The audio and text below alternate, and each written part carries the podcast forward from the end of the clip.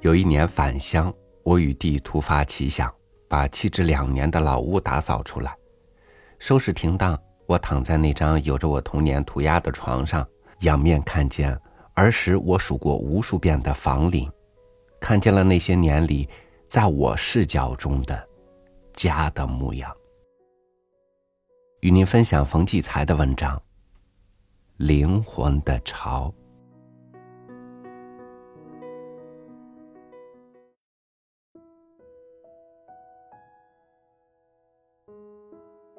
对于一些作家，故乡只属于自己的童年。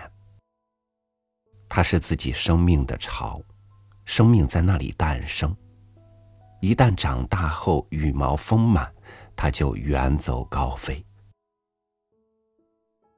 但我却不然，我从来没有离开过自己的家乡。我太熟悉一次次从天南海北。甚至远涉重洋旅行归来而返回故土的那种感觉了。只要在高速路上看到天津的路牌，或者听到航空小姐说出她的名字，心中便充溢着一种踏实、一种温情、一种彻底的放松。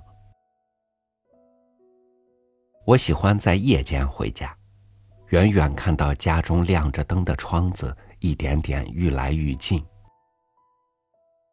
一次，一位生活杂志的记者要我为家庭下一个定义，我立马想到这个亮灯的窗子，柔和的光从窗纱中透出，静谧而安详。我不禁说：“家庭是世界上唯一可以不设防的地方。”我的故乡。给了我的一切，父母、家庭、孩子、知己和人间不能忘怀的种种情谊，我的一切都是从这里开始的。无论是咿咿呀呀的学语，还是一部部十数万字或数十万字的作品的写作，无论是梦幻般的初恋，还是初入茫茫如大海的社会。当然，他也给我人生的另一面，那便是挫折、穷困、冷遇与折磨，以及意外的灾难。比如抄家和大地震，都像利斧一样，至今在我心底留下了永难平复的伤痕。我在这个城市里搬过至少十次家，有时真的像老鼠那样被人一边喊打一边轰赶。我还有过一次非常短暂的神经错乱，但若有神助一般的被不可思议的纠正回来。我都把多一角钱肉馅的晚饭当做美餐，把那些帮我说过几句好话的人认作贵人。然而，就是在这样困境中，我触到了人生的真谛，从中掂出种种情谊的分量。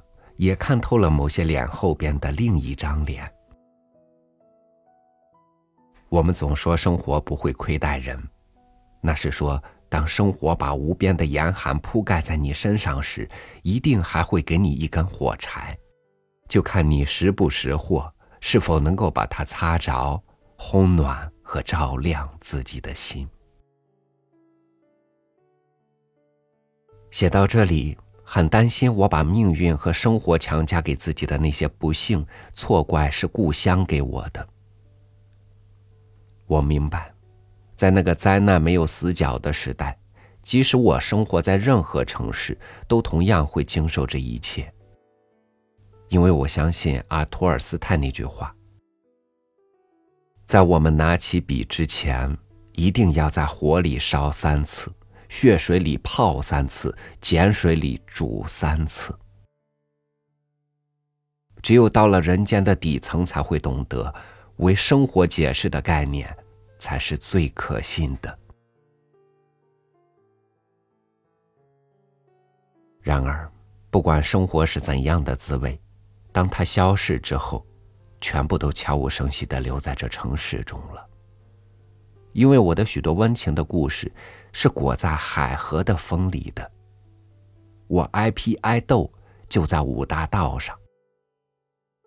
一处街角，一个桥头，一株弯曲的老树，都会唤醒我的记忆，使我陡然看见昨日的影像。他常常叫我骄傲的感觉到自己拥有那么丰富又深厚的人生，而我的人生，全装在这个巨大的城市里。更何况，这城市的数百万人，还有我们无数的先辈的人。也都把他们人生故事书写在这座城市中了。一座城市，怎么会有如此磅礴的承载与记忆？别忘了，城市还有它自身非凡的经历与遭遇呢。最使我痴迷的，还是他的性格。这性格一半外化在他形态上。一半潜在他地狱的气质里，这后一半好像不容易看见，它深刻的存在于此地人的共性中。城市的个性是当地的人一代代无意中塑造出来的，可是城市的性格一旦形成，就会反过来同化这个城市的每一个人。我身上有哪些东西来自这个城市的文化？孰好孰坏，优根劣根，我说不好。我却感到我和这个城市的人们浑然一体，我和他们气息相投，相互心领神会。有时甚至不需要语言交流。我相信，对于自己的家乡，就像对你真爱的人，一定不只是爱他的优点，或者说。当你连他的缺点都觉得可爱时，那才是你真爱的人，才是你的故乡。一次在法国，我和妻子南下去到马赛，中国驻马赛的领事对我说：“这儿有位姓屈的先生，是天津人，听说我来了，非要开车带我到处跑一跑。”待与屈先生一见，情不自禁说出两三句天津话，顿时一股子为金门才有的热烈与义气劲儿扑入心头。屈先生一踩油门，便从普罗旺斯一直跑到西班牙的巴塞罗那，一路上说的尽是家乡的新闻与旧闻、奇人趣事，直说的浑身热辣辣、五体通畅。上千公里的漫长的路，竟全然不觉。到底是什么东西，使我们如此亲热与热情？家乡把他怀抱里的每个人都养育成自己的儿子。他哺育我的，不仅是海河蔚蓝色的水和亮晶晶的小站稻米。更是他斑斓又独异的文化。他把我们改造为同一的文化血型。他精神的因子已经注入我的血液中。这也是我特别在乎他的历史遗存、城市形态，乃至每一座具有纪念意义的建筑的缘故。我把他们看作是他精神与性格之所在，而绝不仅仅是。使用价值。我知道，人的命运一半在自己手里，一半还得听天由命。今后我是否还一直生活在这里，尚不得知。但我无论到哪里，我都是天津人。不仅因为天津是我的出生地，它绝不只是我生命的巢，而是灵魂的巢。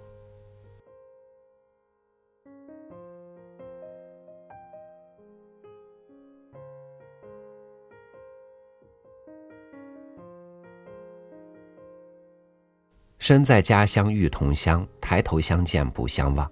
异乡偶遇邻乡人，乡音似是话似亲。离家越久远，家的羁绊就越深刻。外太空里两个地球人的相互认同，是生命同源的一种吸引，是灵魂同潮的一种情谊。感谢您收听我的分享，我是朝雨，祝您晚安，明天见。